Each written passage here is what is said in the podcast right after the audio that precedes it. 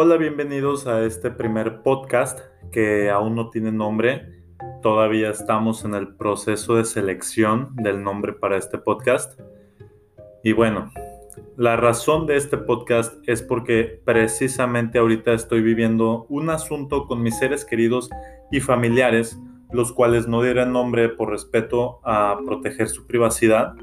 Y la cuestión es que estoy comenzando a notar eh, un daño que se está ocasionando con esto de las redes sociales, que ya había visto un documental que habla sobre este tipo de, de asuntos con las redes sociales, eh, cómo se hacen adicción mediante un documental en Netflix que se llama El dilema de las redes sociales, donde habla básicamente de cómo éstas pueden causar conflictos en el núcleo familiar y desinformación en la sociedad utilizando un algoritmo donde por ofrecerte la información que tú quieres escuchar o por así decirlo, darte la razón en todo momento, te hace sentir que lo que tú creías era cierto y en un debate social frente a frente hace que te puedas alterar o perder el control inclusive porque crees ciegamente que tú tienes la razón porque lo confirmaste en un internet eh, donde ni siquiera nos aseguramos de que la fuente sea confiable. Quienes ya vieron pues este documental eh, recordarán la trama, pero hay un asunto del que no hablaron mucho en este documental y es un tema bastante interesante e importante, eh, al menos para mí, que sí, a lo mejor tocaron muy superficialmente, pero como les comento, para mí es algo bastante más importante, que es la depresión en los jóvenes y cómo este afecta en su vida social. Si bien sabemos que este problema afecta en la familia, que se sabe también a ciencia cierta que la familia es el núcleo de todo bien social, mm, digámoslo así, si tú no te desarrollas en un ambiente familiar sano, probablemente tampoco te desarrolles sanamente afuera en la sociedad. Y pues estas redes eh, afectan 100% la convivencia en familia y por ende la salud social en general. Somos una raza social y eso también es ciencia cierta.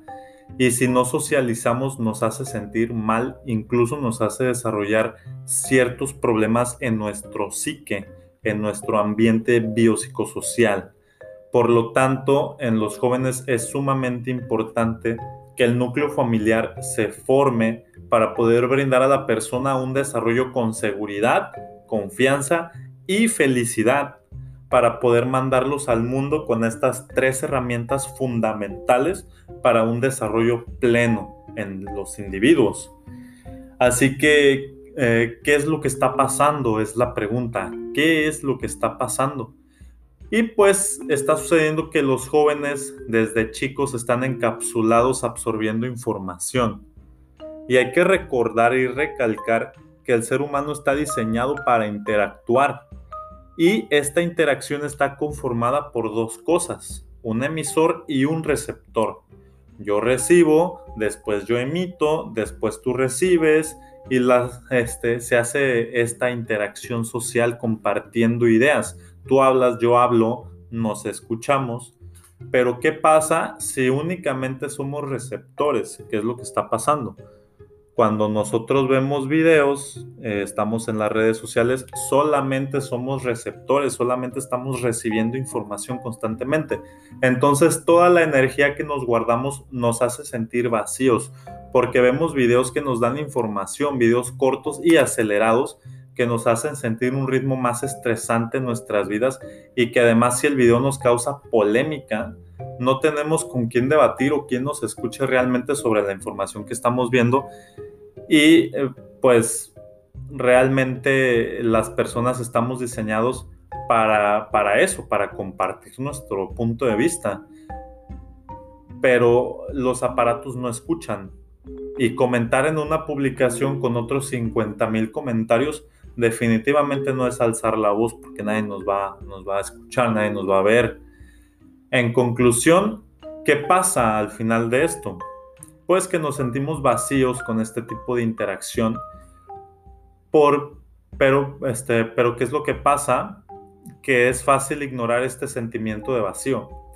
Por eso se llama bucle. Solo tenemos que seguir viendo este video, seguir viendo videos y que haya ruido en nuestras cabezas. Pero ¿cuál es el, el problema cuando volvemos al mundo real y vemos que no hay nada más que observar? Entramos en silencio sin nada de que nos distraiga del malestar social que ya nos generó esta, esta situación. Y es cuando, aunque no queramos, tenemos que lidiar con este vacío, con este vacío interno que ya nos causó.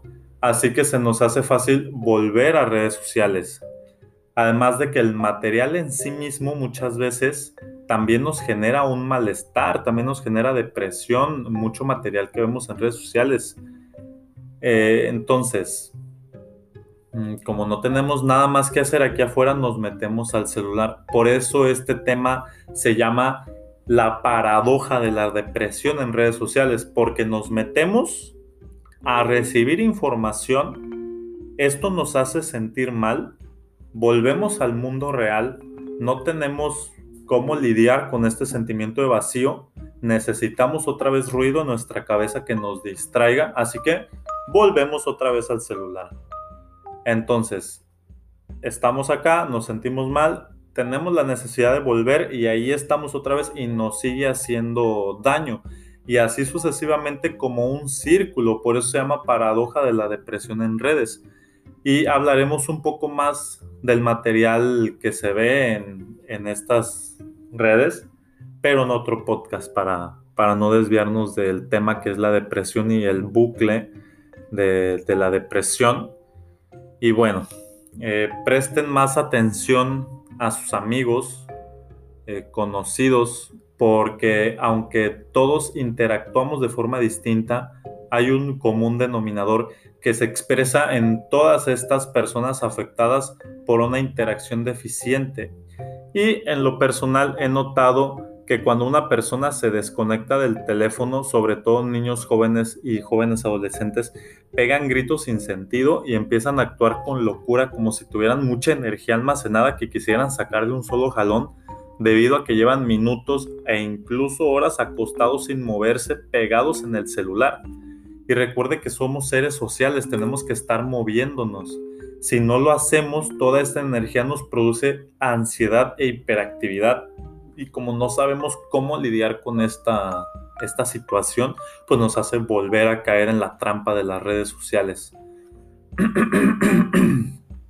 Aún hace falta que salga algún investigador a proponer alguna idea sobre lo que está sucediendo con esto de las redes sociales, a exponer otro tipo de signos y síntomas de la depresión, ansiedad hiperactividad que generan estas redes. Y sin embargo, aquí está mi granito de arena y seguiré investigando conforme yo pueda para poder venir a traerles más información. Así que, por lo tanto, los invito a que presten atención a su entorno y traten de identificar el origen de su mal, ya que normalmente viene el malestar seguido del mal.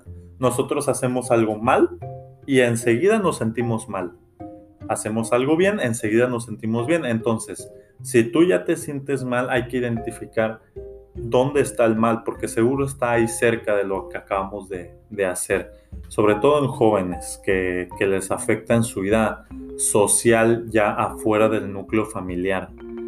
Así que pues de mi parte ha sido todo. Espero que les haya gustado. Yo soy Edgar Castro, mi comunidad se llama Next Steam y nos vemos pronto con más información.